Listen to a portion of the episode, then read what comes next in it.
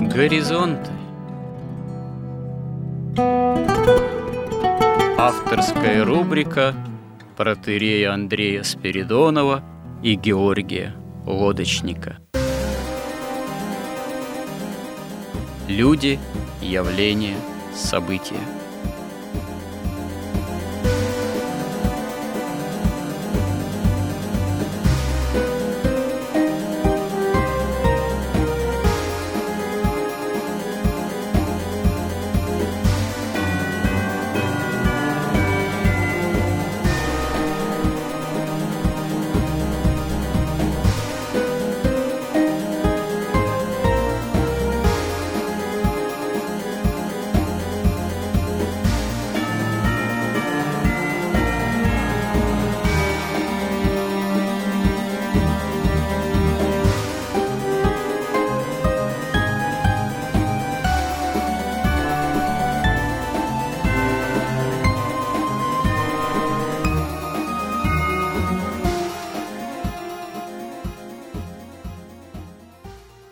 Добрый день, уважаемые радиослушатели. В эфире радио «Благовещение».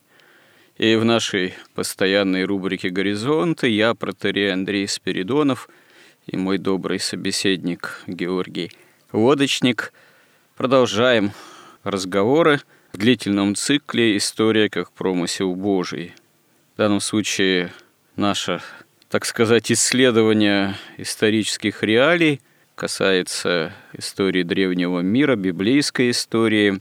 И остановились мы на семействе Ноя, на истории семейства Ноя, в тот момент, когда Ной с семьей выходит из спасительного ковчега. А, собственно, история и промысел Божий в отношении истории как таковой, истории жизнедеятельности э, человека на земле – вот э, в этих эпизодах, связанных с потопом, может быть, является одним из самых таких наглядных примеров. Здесь, собственно говоря, возникает достаточно много вопросов. Нам предстоит поговорить о том, что Ной совершает первым делом жертвоприношение, когда он выходит из ковчега, а следом происходит завет Бога с Ноем, в котором Господь свидетельствует, э, что ну, фактически история человеческого рода, она принимает новый характер. Здесь, собственно говоря, и возникает вопрос, почему, допустим, до потопа Бог не мог переменить историю человеческого рода иным образом. Происходит уничтожение человеческой цивилизации – это была, как мы уже говорили, цивилизация Каина. И вот цивилизацию Каина Бог фактически стирает полностью. Все цивилизационные принципы жизни на Земле, которые были присущи этой цивилизации потомкам Каина, все это фактически оказывается уничтожено. И ничего этого не должно повториться. И это характерно, это знаменательно. И хотя очевидно, что и очевидно это, видимо, и для самого Ноя, что он по-прежнему остается сыном Адама, причем ветхого Адама, Адама, который от Бога отпал. И хотя условия жизнедеятельности несколько обновляются, потому что вся история с потопом, мы об этом тоже говорили, она напоминает э, собою э, дни творения. То есть Земля является обновленной, действительно. По видимости, с человеком такого полного обновления не происходит. Можно сказать, полное обновление человека как такового происходит значительно позже, тогда, когда Бог становится человеком. Но, тем не менее, все-таки что-то меняется. Меняется очень тоже таким существенным, сущностным, важным образом, потому что после того жертвоприношения, которое совершил Ной, и при даровании завета с ним, Господь свидетельствует, что уже больше не будет уничтожать э, человеческий род, можно сказать, стирать его цивилизацию вот таким образом, в образе потопа, И что, собственно говоря, изменилось? С одной стороны, вроде бы кардинально сам Ной и его сыновья и ближайшие потомки, они все равно остаются людьми грешными и смертными. Но в то же время, как говорят толкователи, некоторая перемена все-таки происходит в человеке и в человеческом роде. И в этой перемене есть какой-то все-таки благой характер, потому что уже Бог может действовать иначе, не так, как в отношении цивилизации Каина. Стало быть, видимо, торжество зла, проявление зла, действие зла как такового в потомках Каина имело несколько иной характер, чем уже в потомках Ноя, хотя они тоже подвержены воздействию зла. И Господь вот даже в даровании завета Ною об этом свидетельствует, но зло имеет не такой всепоглощающий характер, не такой демонстративный, как говорят некоторые толкователи, не столь творческий даже, как это было в прямых наследниках Каина в условиях деятельности цивилизации каинитян как таковых. Вот об этом, наверное, и поговорим сегодня. Действительно, что же за перемена произошла с Ноем и с его потомками, и в чем суть э, завета с Ноем от Господа именно вот этом важном послепотопном завете? Какая появляется действительно новизна? Какое появляется новое качество в тот период истории для нас довольно древний все-таки? Ну, во-первых, имеет смысл обратить внимание на то, что в результате потопа Земля отчасти повторила вот тот путь сотворения мира – который мы уже читали в шестидневе творения мира. То есть Земля как бы вернулась, поскольку она была уже, во-первых, и проклята за человека, и потом был уже Каин проклят от земли, и потом вот эта каинская цивилизация, его потомки, которые ударились в прогресс, и они развили вот все эти уже идеи, вот эти идеи плоти, когда человек избирает сознательно выгоду вместо истины, вот земное царствие вместо небесного, когда он все силы души бросает на то, чтобы устроить себе комфортную, длинную, а в идеале бесконечную жизнь именно на земле, и жизнь он воспринимает как жизнь плоти, а не как жизнь духа, и даже не как жизнь разума, а именно плоть. И когда они достигают такого состояния, что во все время, в каждую минуту, в каждую секунду помышления, то есть их сердце на злое, то есть сердце стало злом, а сердце, как мы говорили, есть, в общем-то, сердцевина человека. Каково сердце, таков и человек. И вот результат его жизни, в общем, виден в том, каково сердце человека на момент смерти.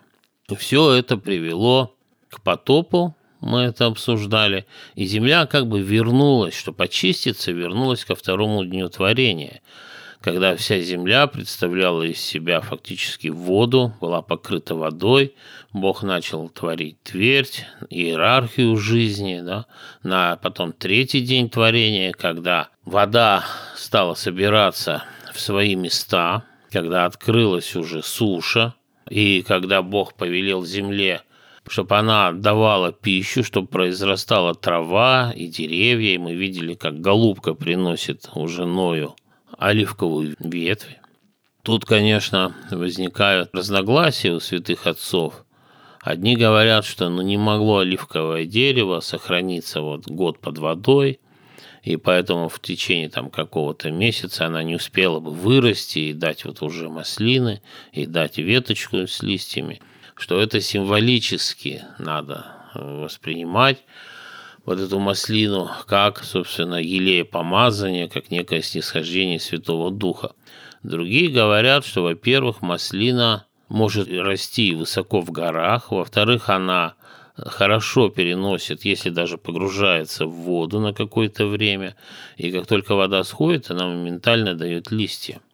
То есть это третий день творения, четвертый день творения, как очень интересно и точно говорит об этом Евгений Авдеенко, это день, когда Ной разобрал крышу ковчега и увидел небо, увидел солнце, увидел звезды. Это как аналог четвертого дня творения. Ну и когда он выходит из ковчега, и сам, и животные, все, которые с ним были, и птицы, это в какой-то степени уже аналог пятого и шестого дня творения, то есть ясно показывается, что Господь обновляет землю, она не избавлена, конечно, от проклятия за грехопадение вообще Адама, но она уже народ, Ной и весь род, который сохранился человеческий в количестве восьми человек, он уже избавлен вот от этого проклятия Каина, от этого трясения и стенания. У него уже есть доступ, во-первых, он не отказался от Бога, от вот этого света, истинной благодати и жизни и любви. У него есть этот источник жизни, и для него открылась обновленная земля, которой он точно так же мог и начал питаться. И первое, что он сделал, он насадил виноградник. И, выйдя из ковчега, он первым делом принес жертвоприношению Богу. И в этом смысле он принес именно все сожжения, то есть полную настоящую такую жертву из всех чистых животных, из всех животных, которые вообще можно было приносить в жертву Богу. То есть он принес совершенную жертву Господу. И вот как мы читаем в псалме Давида, что такое жертва? Он говорит, жертва Богу, дух сокрушен. То есть Ной сокрушенным сердцем приносит эту жертву. Тем самым он показывает, что он готов и воспринять свет божественный, он показывает, что он принимает то, что вот да, его природа падшая, что он смертен, и он ждет Спасителя, он входит в промысел Божий, и тем самым он фактически, вот как мы опять вспоминая Алексея Хомякова, он покоряется благодати Божией. Собственно, в этом как бы вот смысл основной завета и заключается. Мы как-то говорили ранее, возник такой вопрос, на который э, не было исчерпывающего ответа, а вот в условиях допотопной цивилизации, цивилизации каинитянской, э, сыны Божии какие жертвы приносили? Э, то есть какова была тогдашняя практика жертвоприношений – была ли какого-либо рода ритуалистика у потомков Каина, были ли жертвоприношения у потомков сынов Божьих, на это, в общем-то, нет какого-то однозначного ответа. Описывается только то, что Авель совершил жертвоприношение, угодное Богу, и то, что Каин совершил жертвоприношение, неугодное Богу, после чего, собственно говоря, происходит убийство Авеля Каином, как своего рода тоже вот жертвоприношение дьяволу. Вот. Ну, и на этом, в общем-то, все не описывается. Далее практика отношения ну, вот, к Богу с помощью тех или иных жертв.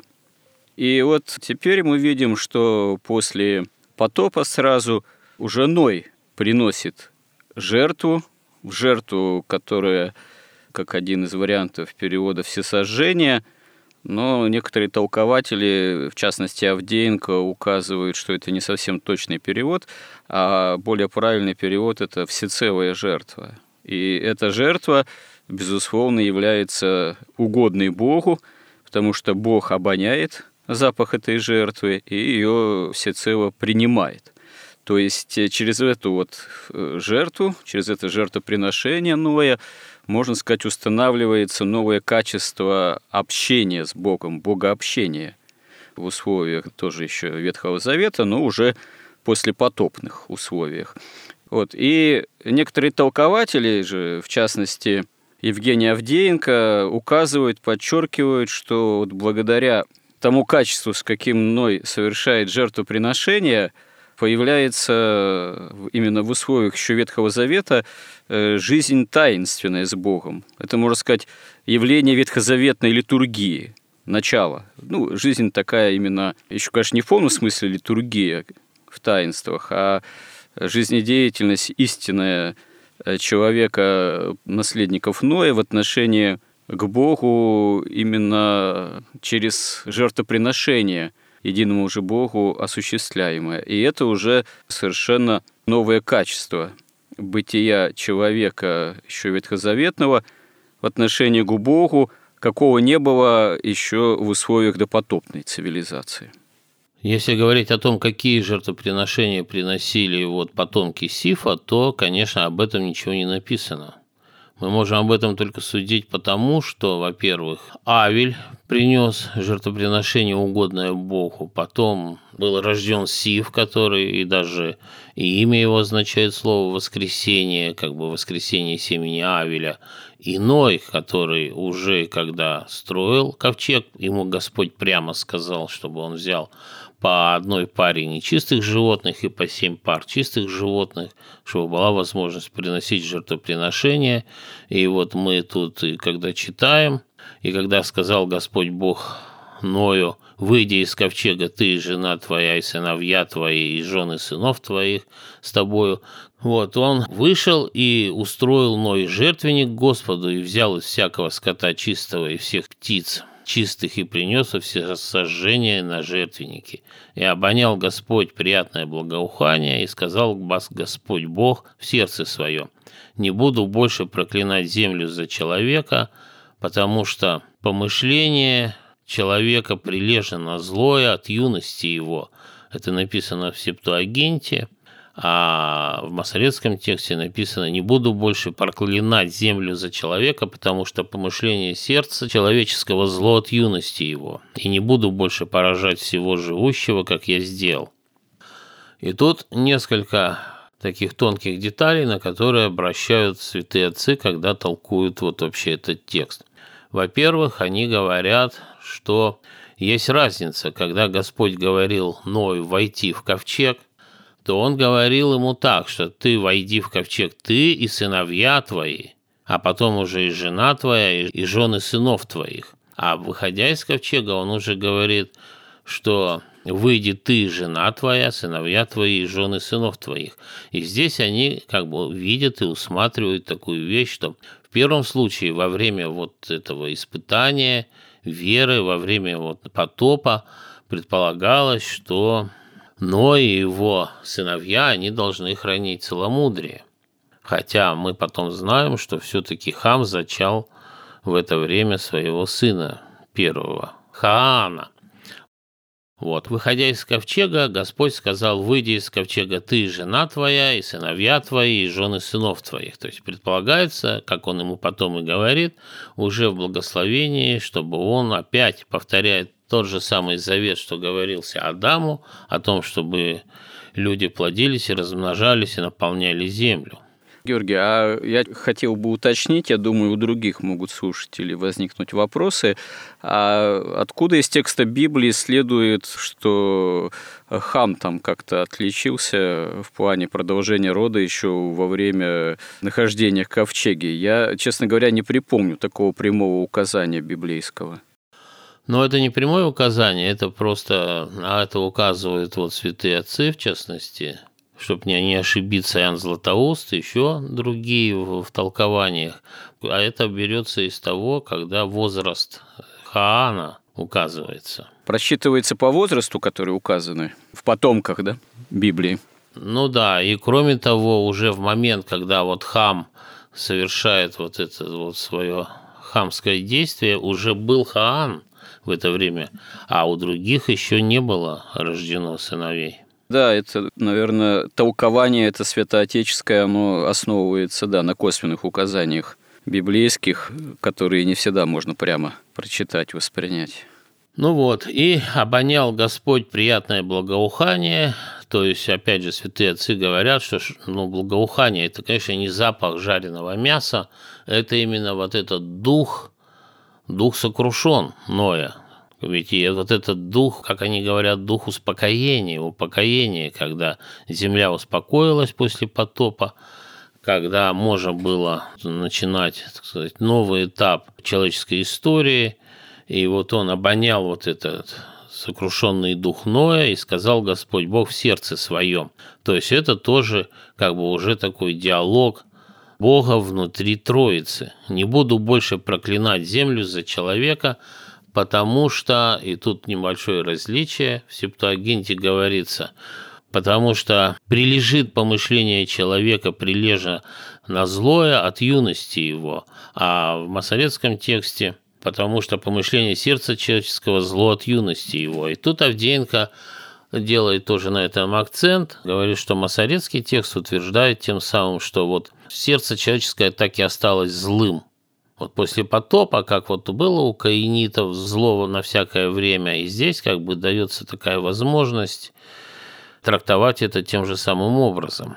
Знаете, вот я еще хотел бы заметить, прежде чем еще отвлечемся, Авдеенко же, да, указывает на то, что вот на русский язык, вот даже вот что Господь обонял, да, это точно перевести с древнееврейского довольно сложно. Вот э, здесь трудности перевода возникают своего рода. Обонял – это на самом деле действительно имеет отношение к такому, может быть, самому сущностному восприятию не просто какого-то запаха внешнего, а это когда действительно, ну, в данном случае Бог – он непосредственно воспринимает э, всецело человека, его движение, его дух, его духовное устроение. В данном случае воспринимает устроение Ноя, как родоначальника вот, дальнейшего человека – это первое замечание.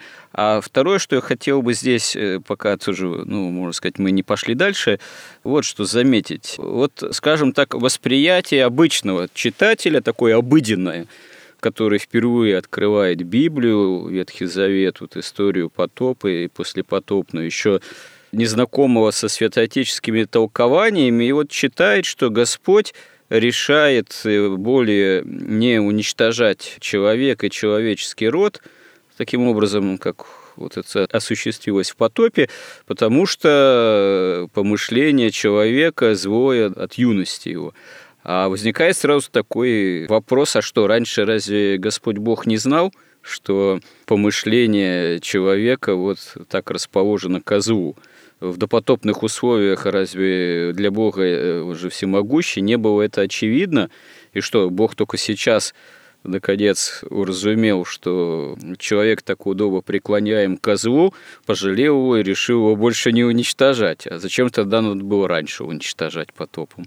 То есть тут э, такой вопрос ведь тоже может возникать. Да, да, это как раз очень такой да, важный вопрос, и очень много времени святые отцы как раз и посвящают толкованию именно этого эпизода. Да, вот, пожалуйста, поговорим об этом, да, растолкуйте этот момент. Да, ну давайте начнем с того, что все-таки мы везде видим вот это разночтение между масоретским текстом и септуагинтой, ну, чтобы потом в дальнейшем к нему не возвращаться, потому что это мы и раньше встречали, и сейчас смотрим.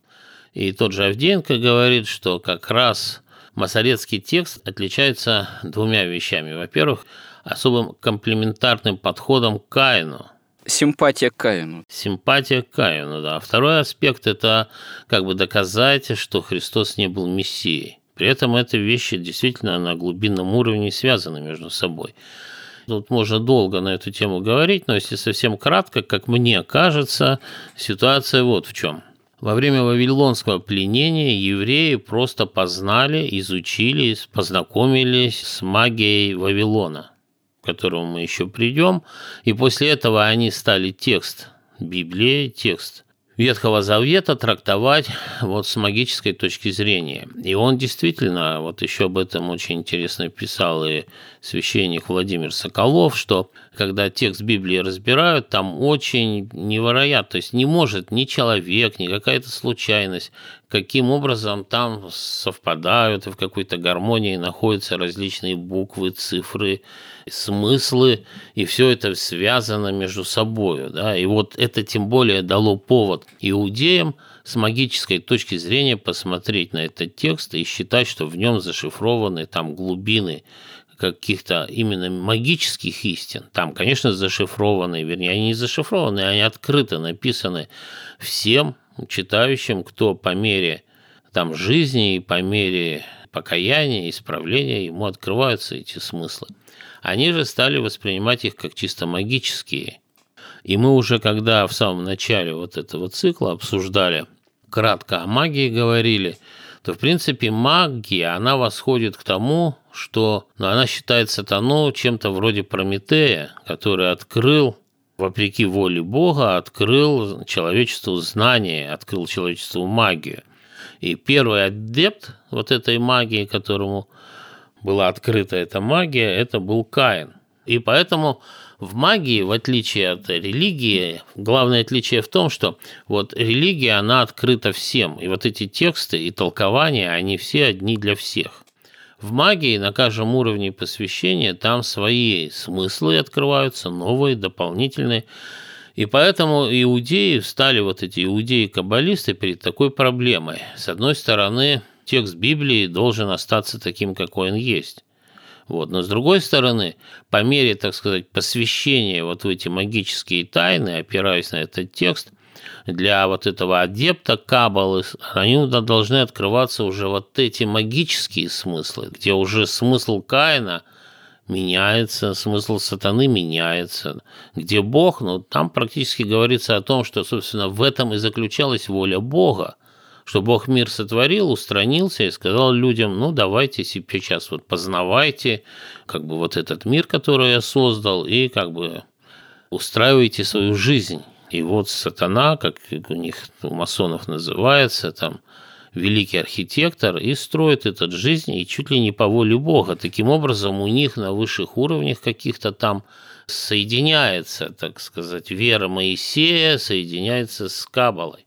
И поэтому требования к тексту были таковы, чтобы на уровнях для непосвященных иудеев все оставалось как есть. Но чтобы открывалась возможность по мере посвящения трактовать этот текст уже совершенно по-другому. И поэтому мы видим, что здесь говорится, да, что вот Ной, как наследник человечества, он остался тем же Каином, по сути дела. Масорецкий текст говорит, что нет, он совершенно уже другой человек.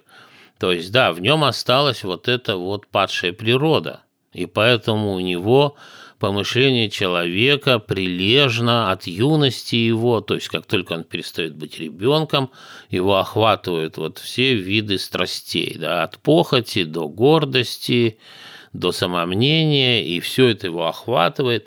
Но как раз Ной тот человек, который смог, он уже был искушен, и он уже это преодолел, и у него уже есть как бы практика, как оставаться чистым, как преодолевать вот эти вот помышления человека от юности на злое, как вера его преодолевать, как смирением духа преодолевать.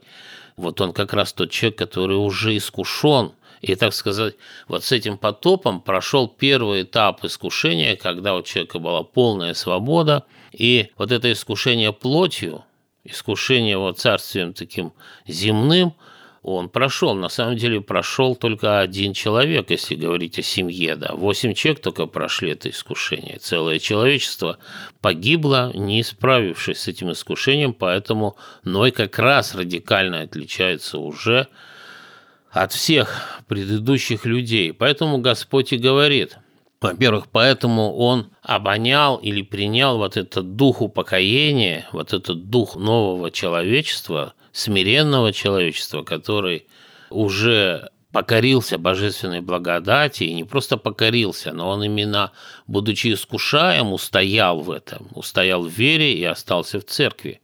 То есть это совсем другой человек. Другое дело, что уже зверей Бог подчиняет ему страхом. И как пишет наш святитель Филарет Московский, это уже просто говорит о том, что уже собственным достоинством человек не может уже вызывать как бы подчинение животных. То есть он все-таки, как и мы и видим, человек, он по мере истории, он искушается, и он побеждает зло, и в этом смысле он как бы восходит, но с другой стороны, по отношению первородным людям, он, конечно, все время как бы падает, потому что это зло, оно все равно остается. То есть это такой очень сложный исторический процесс, и мы говорили, что как раз вот этот контраст между злом и добром, он как бы все время усиливается и усиливается, и в конце концов происходит со вторым пришествием Христа окончательное разделение добра от зла. И, кстати, тоже все толкователи указывают на вот эту абсолютную аналогию вот этого потопа и второго пришествия Христа. И сам Христос говорит, что будут так же, как во времена потопа, жениться, выходить замуж, там праздновать, и вдруг пришел потоп, или придет вот так же и Господь, и наступит, как говорят святые отцы, этот мир сберегается уже огню. Поэтому, опять же, вспоминая Максима Исповедника, который очень точно говорил, когда вот мы там читали, что раскаялся Господь Бог, что создал человека. А здесь написано, что он, если в первый раз он сказал, перед потопом он сказал, что и раскаялся я, что сотворил человека, вот здесь он точно так же говорит, Господь, что не буду больше проклинать землю за человека, как я сделал это раньше, да, и впредь, и во все дни земли, сеяние и жатва, холод и зной, лето и зима, день и ночь не прекратятся. То есть Максим, исповедник, объясняет это так, что это Господь действует по своему промыслу, то есть он переходит в соответствии с промыслом от одного способа спасения человечества к другому. И все святые отцы тоже фактически в один голос говорят, что если до потопа как бы вот справедливость преобладала в каком-то смысле над милосердием, то есть наказанию подвергались все люди, а спасся один только Ной со своей семьей, то после потопа, наоборот, уже наказание стало точечным, вот как было с Содомом и Гаморой, да, а в целом уже Бог стал проявлять к человеку милосердие, и человек это заслужил, то есть именно Ной это заслужил, который преодолел. Но вот представьте себе, целое человечество не преодолело. Целое человечество искусилось и погибло, и он один все это преодолел, и поэтому уже Бог и меняет отношение к новому человечеству. Да, это важный момент очень что Бог примиряется к состоянию человека или человечества. Это как иногда, знаете, задают вопрос, что, ну вот, если Бог знает будущее, да, и, ну, можно сказать, с урода уже для Бога все очевидно.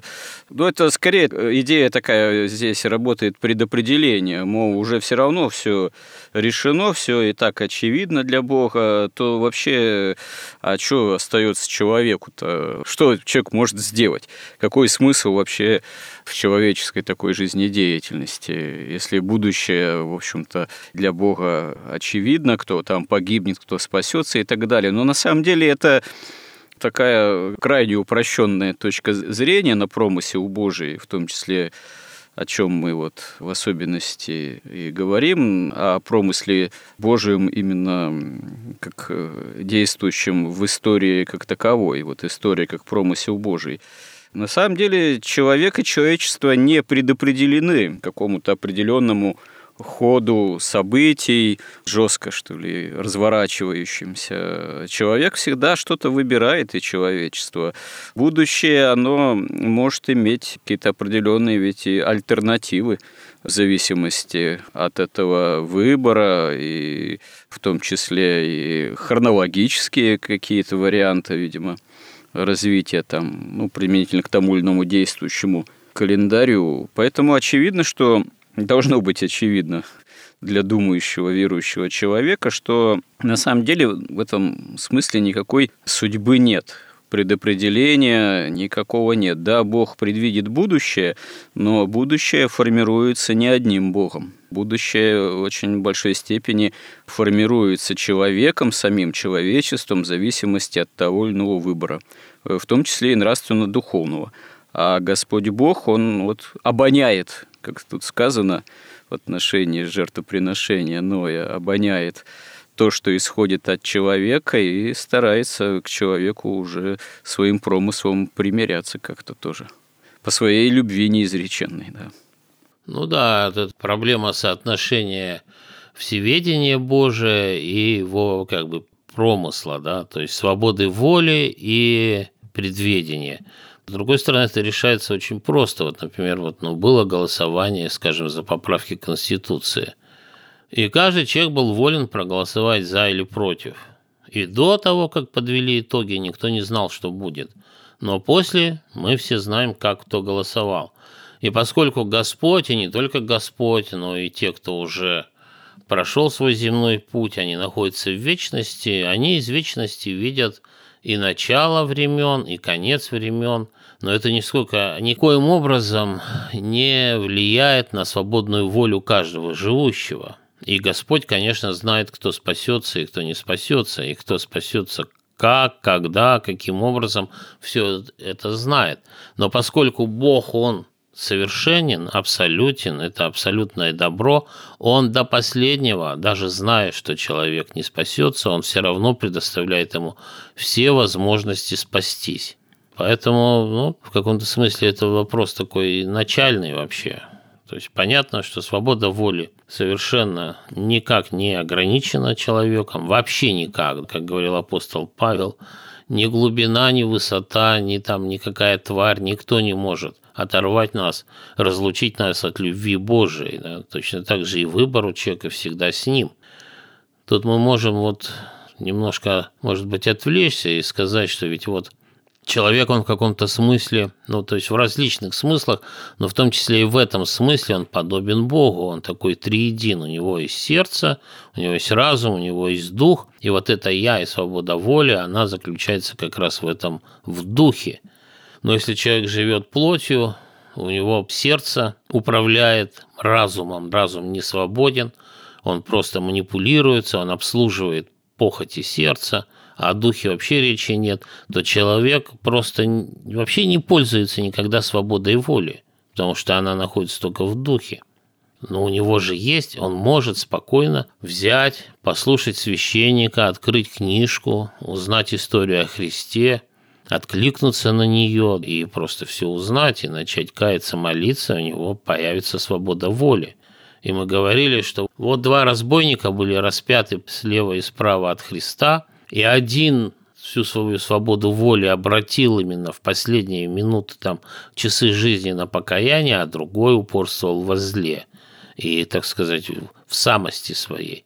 И совершенно разные у них получился результат жизни – Поэтому, возвращаясь к тексту, тут вот Господь говорит, что впредь во все дни земли сеяние и жатва, холод и зной, лето и зима, день и ночь не прекратятся.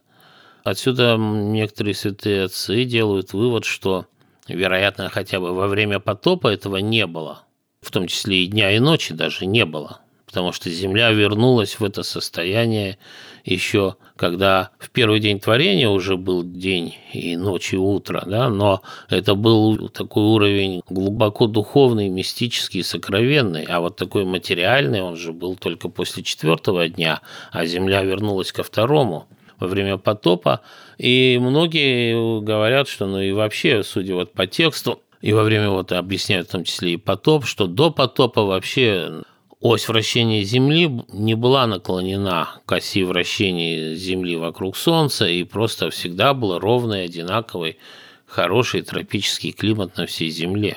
А вот теперь, теперь уже наступает вот это время, когда есть холод и зной, когда лето и зима, вот лето Господне. То есть, когда есть пост, когда есть праздник, и вся природа уже подчиняется вот этим циклам. И эти циклы потом будут и воспроизведены вот в нашем календаре, и в, нашей православной пасхалии. И с тех пор человечество живет, вот и мы до сих пор живем по этим циклам, которые как раз и начались вот с этим новым человечеством. И дальше мы читаем, «И благословил Бог Ноя и сынов его, и сказал им, плодитесь и размножайтесь, и наполняйте землю, и обладайте ею, и вот это вот дополнение «обладайте ею», оно тоже отсутствует в масоретском тексте, как замечает Евгений Авдеенко. То есть и здесь он тоже видит этот намек на то, что поскольку Ной все-таки противопоставляется Каину, да, а Каин был проклят от земли, то и Ной как бы ему не дается, у него вот это сердце тоже пораженное злом, то он не дает ему вот этого права обладать землей. Но в Септуагинте говорится, что Бог благословил Ноя и сынов его и сказал им, плодитесь и размножайтесь и наполняйте землю и обладайте ею. И дострашатся, и дотрепещут вас звери земные, и весь скот земной, и все птицы небесные, все, что движется на земле, и все рыбы морские в ваши руки отданы. А они, все движущее, что живет, будет вам в пищу, как зелень травную даю вам все. Только плоти с душой ее, с кровью ее не ешьте.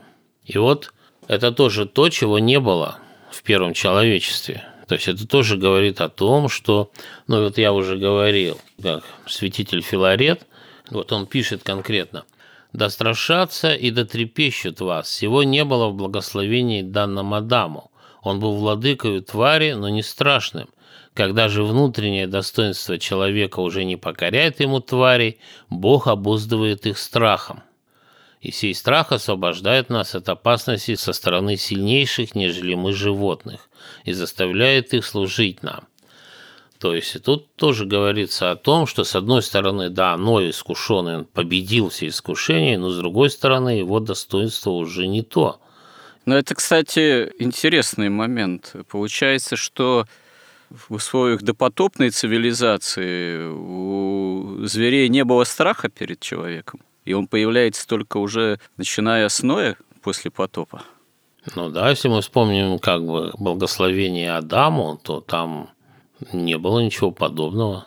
Нет, про Адама-то понятно, а вот уже в условиях падшего человечества и в отношении к потомкам Каина мне приходилось читать толкование, что, допустим, тот же Каин начал строить города, потому что он не мог жить в условиях такой естественной, ну, уже вместе с человеком ну, падшей природы, потому что те же звери представляли для него опасность. Они могли покушаться на Каина, его потомков, и вот если растолковывать то, о чем как раз идет речь, получается, что ранее даже там тоже и хищное зверье, оно не боялось потомков Каина в допотопном человечестве, или какие тут могут быть еще просторы для домысливания, не знаю. Ну, просторы для домысливания, они могут быть такими. Дело в том, что потомки Сифа не строили городов. То есть они-то уж точно своим внутренним достоинством тварь покоряли себе, то есть зверей покоряли. Вот. А Каин, возможно, поскольку он был проклят от земли, вот, а земля, это, возможно, в какой-то степени это распространялось и от зверей. Они, во-первых, Зверь нападает на человека или когда он очень голоден, невероятно, он не может никаким другим способом поесть, либо от страха. Вот собака кусает человека, когда она боится. Собака, у которой нормальная психика, она никогда без команды, если она не тренированная, она никогда не укусит человека. Возможно, его боялись и все животные, и Каина. Но здесь уже Ною дается такое благословение или обетование, что все животные будут его именно бояться. И мало того, он плоть их дает в пищу уже человеку. И тут может быть тоже несколько обоснований. Во-первых, потому что уже начинаются вот времена года, и есть времена, когда наступает холод и зима, и когда ничего не растет, и человеку остается только питаться зверями. Но опять же, вот тут очень тонкое различие, что он питается не зверями, а их плотью.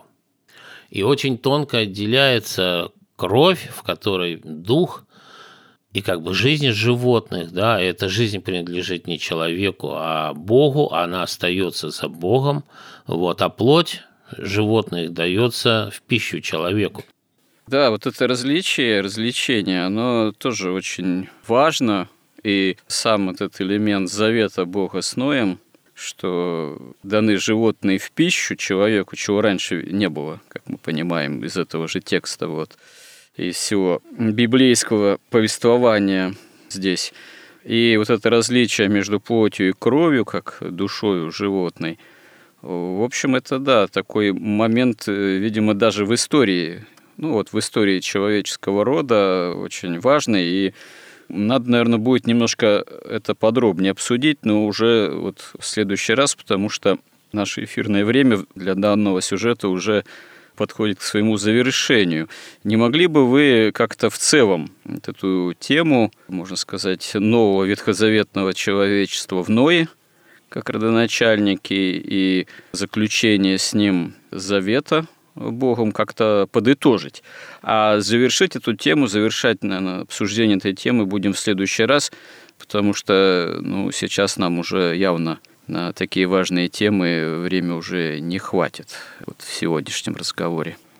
Ну, поскольку мы остановились как раз вот на таком очень важном и таком сокровенном месте, о роли крови, ведь кровь, она еще и уже в Завете с Моисеем, ведь приносилась на жертвенник именно кровь животных, и это кровь, которая была, так сказать, прообразом крови Христа, которую мы сейчас принимаем в причастии, то есть это, конечно, там в одну минуту все не рассказать, но это очень важная вещь. Можно только сказать, и тоже это получится, может быть, как какое-то забегание вперед. Две вещи. Завет Бог устанавливает не совсем человечеством, вот по его истории, не только в допотопное, но и в наше время, он только с церковью своей устанавливает. И вся история человечества – это история церкви, та, которая описана в Библии.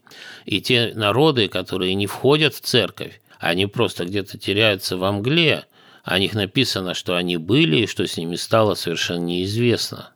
Поэтому и когда вот сейчас все ковчеги спасения России строят, тут перепутано как бы вещи, как бы высший и низший порядок. То есть, если Россия войдет в церковь, она спасется. Если не войдет в церковь, она не спасется. А церковь точно, совершенно, как сказал Христос, и врата ада не одолеют ее. Она вечна и Господь, вся история. Вот мы с этого момента, собственно, должны уже будем смотреть на историю человечества как на историю церкви. Да, ну, знаете, интересное, важное утверждение, но вот я хотел бы что спросить. Ну, наверное, ответ какой-то более развернутый уже тоже выходит за рамки данного сюжета, но тем не менее. Вот вы говорите, остальные народы, они как-то обречены теряться во тьме, если они не входят в церковь. Но ведь история дает примеры, когда некоторые народы, тем не менее, совсем-то не исчезают с арены мировой истории. Взять, например, Агария Измаила, например. Ну, это разговор для тоже будущих сюжетов, но известно же, что, собственно говоря, Агарине, да, это фактически потомки Агарии Измаила, это те же арабы, среди которых там появляется ислам, например, одна из мировых религий. То есть э, явно они в церковь-то ведь не вхожи, а тем не менее промыслом Божиим э, очень даже активно в истории присутствует. Но здесь я могу уточнить. Во-первых, о них сказано и тоже в Библии, да, и они должны сыграть свою роль и ко второму пришествию Христа, и во время этого пришествия. То есть они выполняют некую определенную роль на них возложенную. Или, если возвращаясь к свободе воли, она не предопределена, но она предсказана. Это уже результат свободного выбора этих народов. Но масса народов, о которых упоминается в Библии, как они возникли и куда они исчезли, о них больше ни слова нет. Ну, это в том числе тоже, да. Таков промысел Божий. Ну что ж, спасибо вам за эту беседу. Благодарим всех, кто с нами, кому интересны наши вот эти словесные изыскания в рубрике нашей передачи «Горизонт» и в данном цикле «История как промысел Божий». Храни всех Господь. «Горизонт» на радио Благовещение.